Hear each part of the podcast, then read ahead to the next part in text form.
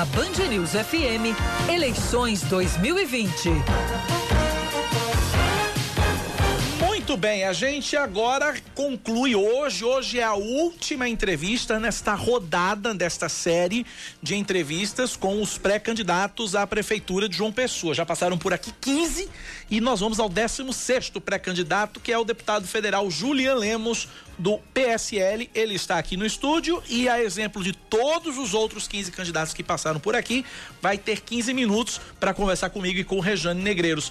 É, deputado Julian Lemos, bom dia, seja bem-vindo à Rádio Band News FM. Seus 15 minutos começam a contar a partir de agora. Primeiramente, bom dia, muito obrigado mais uma vez, Cacá, pelo convite. E estou aqui à disposição de você, da Rejane, para falar do que vocês acharem pertinente.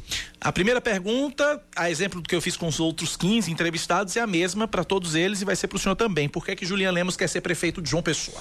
Olha só, querer, querer, eu nunca quis nem ser deputado.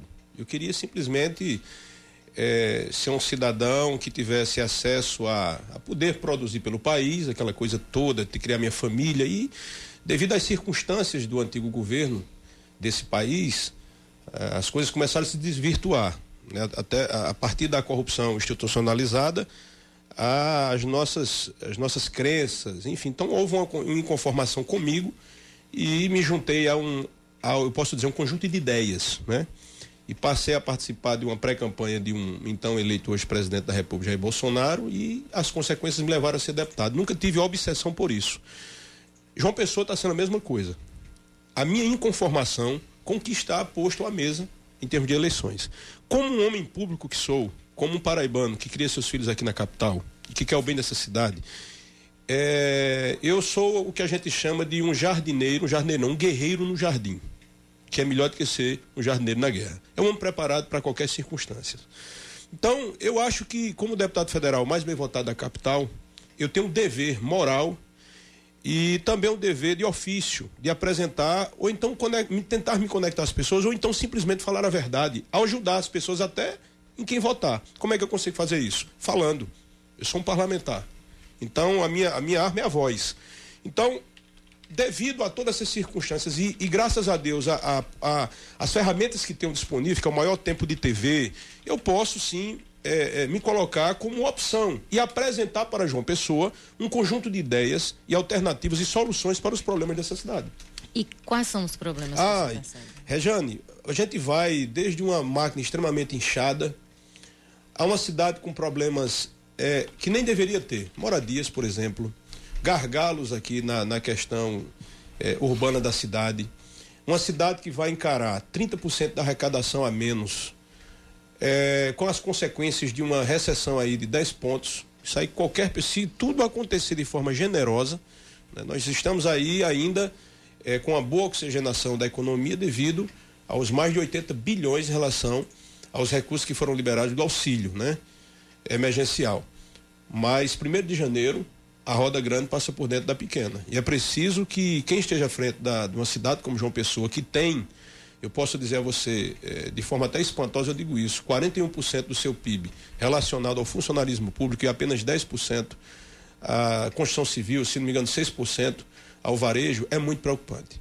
Então, se for utilizado o mesmo formato de, de, de, de, política e administração que é feita hoje em João Pessoa, é, eu, eu vejo com muito cuidado os próximos oito anos, quem sabe até os 20 anos para frente. Essa cidade de João Pessoa e eu digo isso com muita propriedade porque conheço 28 países, conheci muita cidade bonita e vou dizer a você, poucas cidades que eu vi na minha vida é tão bonita e é tão aconchegante e é tão viável economicamente quanto uma pessoa.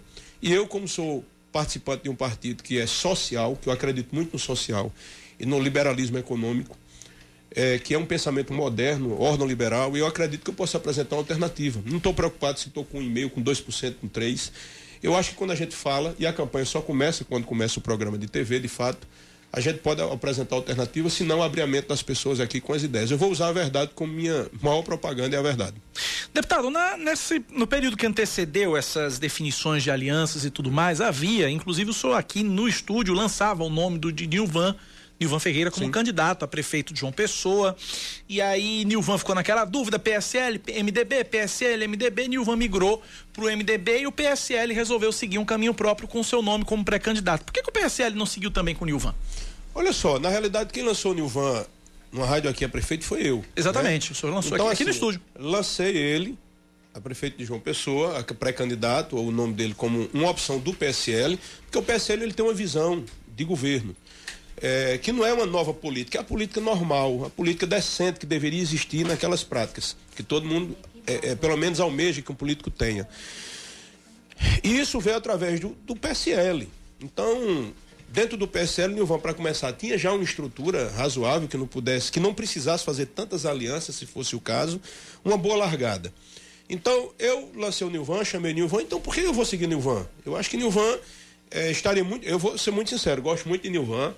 É uma pessoa que me respeita, eu respeito bastante. Mas eu acho que Nilvan, por exemplo, é a minha opinião. Eu acho que ele estaria muito mais confortável hoje e com um discurso muito mais livre no PSL. Né? É uma pessoa que tem a sua legitimidade de, de, de concorrer às eleições, tem muita sensibilidade social, mas em termos de visão de articulações políticas e divisão política e partidária, eh, eu sou diferente do PMDB. Do jeito que a esquerda está dividida, a gente percebe que acontece também uma divisão na direita, e eu digo isso porque a gente ouviu aqui, inclusive, o, o deputado estadual Valber Virgulino, do Patriota, e ele falou que a única candidatura de direito que A única candidatura de legitimamente de direita é a dele. É a dele. E aí teceu algumas críticas, inclusive, em relação a, a outras candidaturas, inclusive a do senhor. Como é que o senhor vê isso? Diz que transita, diz que a- as, as outras candidaturas, eu mencionei a Transitam. sua e mencionei a de Nilvan, e ele disse que as outras candidaturas não tra- transitam em outras áreas que não são especificamente de direita, que a única candidatura de direita é a dele. Olha só, eu não vi a entrevista. É uma pessoa assim que eu não, eu não tenho nenhum tipo de problema, o candidato Valber, deputado estadual. Assim, eu. Primeiro vamos entender o que é direita na visão dele, né? Eu sou conservador, mas não sou de um ano para cá, não, nem de dois anos para cá. Tive, nunca tive relações nem com o governo socialista, viu?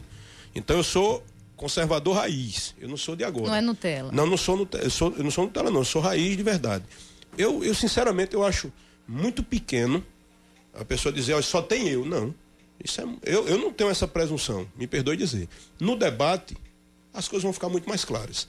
Eu tenho muito cuidado com o que falo, mas muito cuidado com o que falo, porque é muito ruim ter que engolir certas coisas. Entendeu?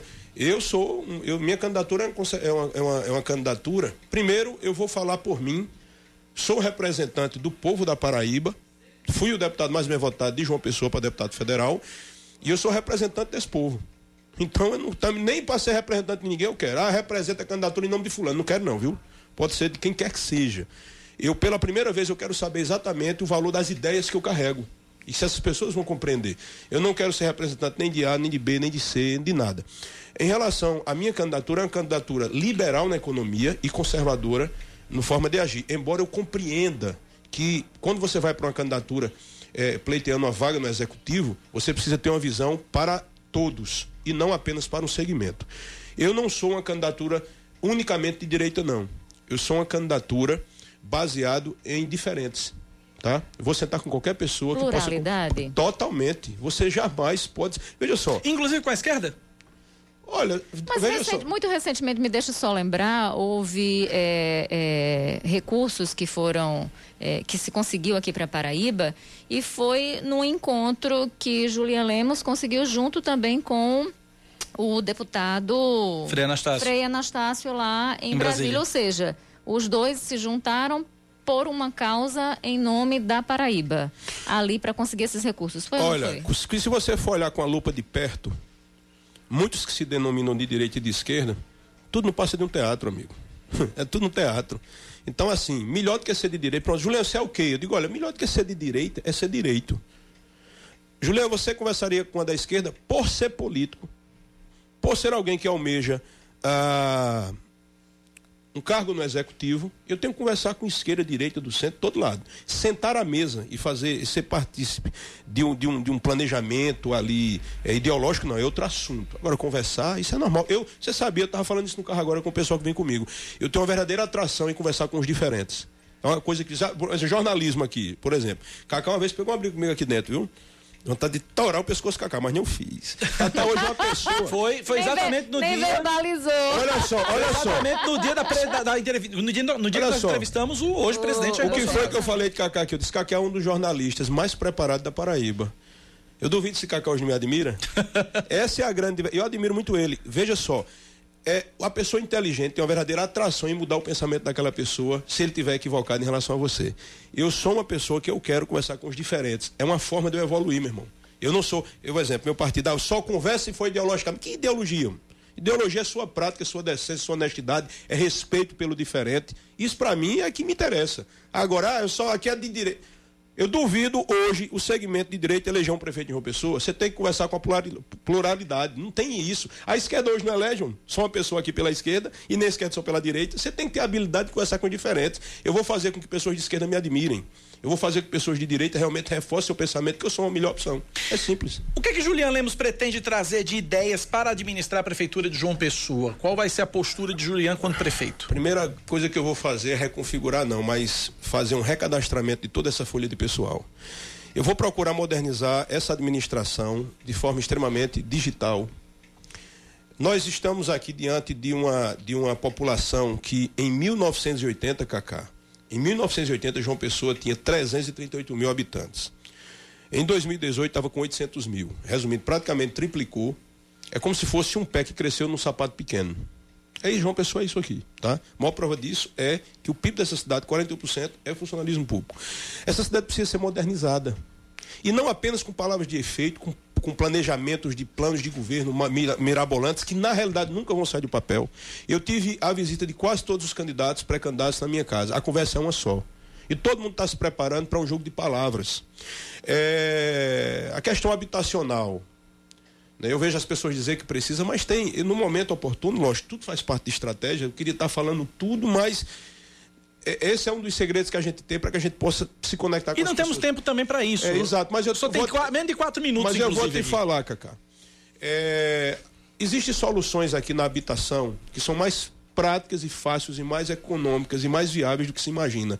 Para a criação de 10 mil moradias, 2 mil pontos comerciais no próprio centro de João Pessoa. Tá? Como? Como eu estou te falando, aqui nós temos aqui uma cidade antiga, belíssima. Ali pode ser criada ali. Ali tem estrutura para se criar 10 mil moradias ali. Você sabia disso? Já com infraestrutura toda montada. Utilizando prédios antigos Sim, e desapropriando? Exatamente, fazendo. Eu vou dar um exemplo. Eu não sei se vocês conhecem algum, alguma cidade da Europa, principalmente. Eu vou dar um exemplo aqui, Paris, que é uma cidade extremamente antiga, tá? As pessoas moram muito ali pelo centro. Aquilo ali começa a ter vida novamente, tá?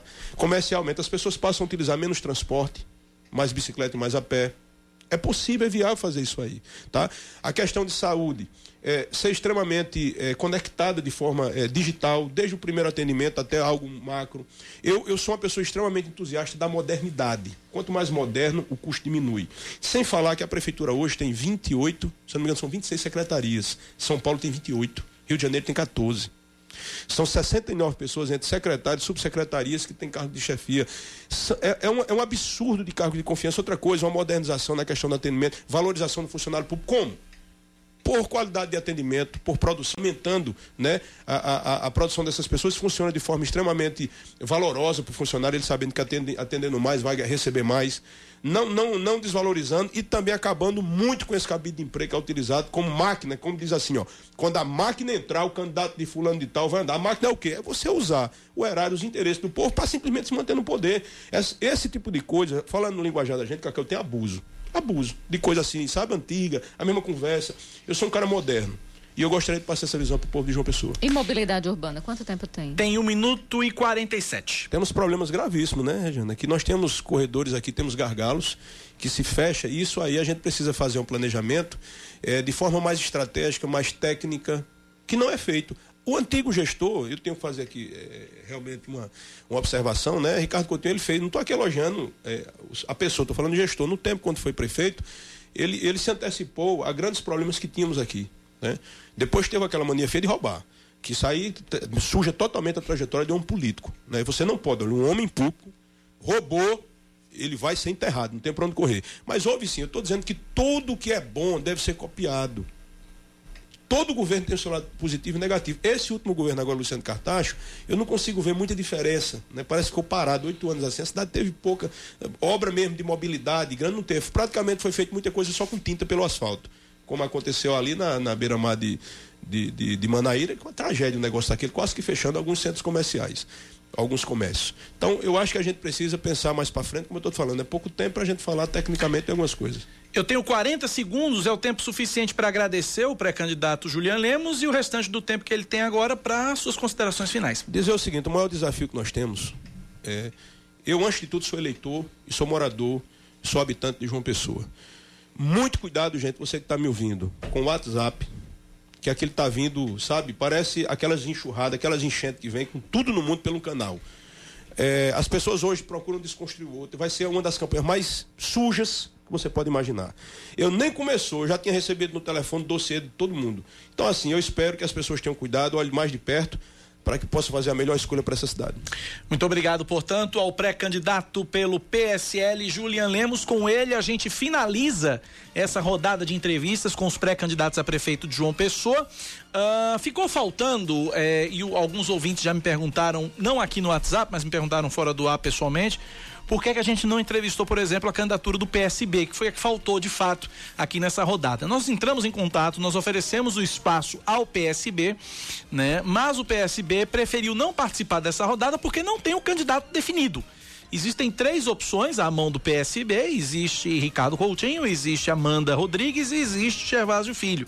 São três opções à mão do PSB. O PSB não definiu ainda e por essa indefinição o PSB optou por não utilizar esse espaço, mas a gente registra e deixa muito claro que esse espaço foi oferecido ao PSB, inclusive nós temos tudo isso devidamente documentado. Então, só para deixar claro essa questão. Agradecer a todos os candidatos, a todos os 16 pré-candidatos que participaram conosco aqui. E daqui para o dia da eleição, daqui para o dia 15 de novembro, teremos outras entrevistas. A próxima rodada será com os candidatos de fato definidos em convenção. Teremos o debate da TV Band Manaíra no próximo dia 1 de outubro, uh, com retransmissão aqui pela Rádio Band News. Enfim, daqui para novembro, muita coisa há de acontecer aqui na programação da Band News FM quando o assunto é eleições.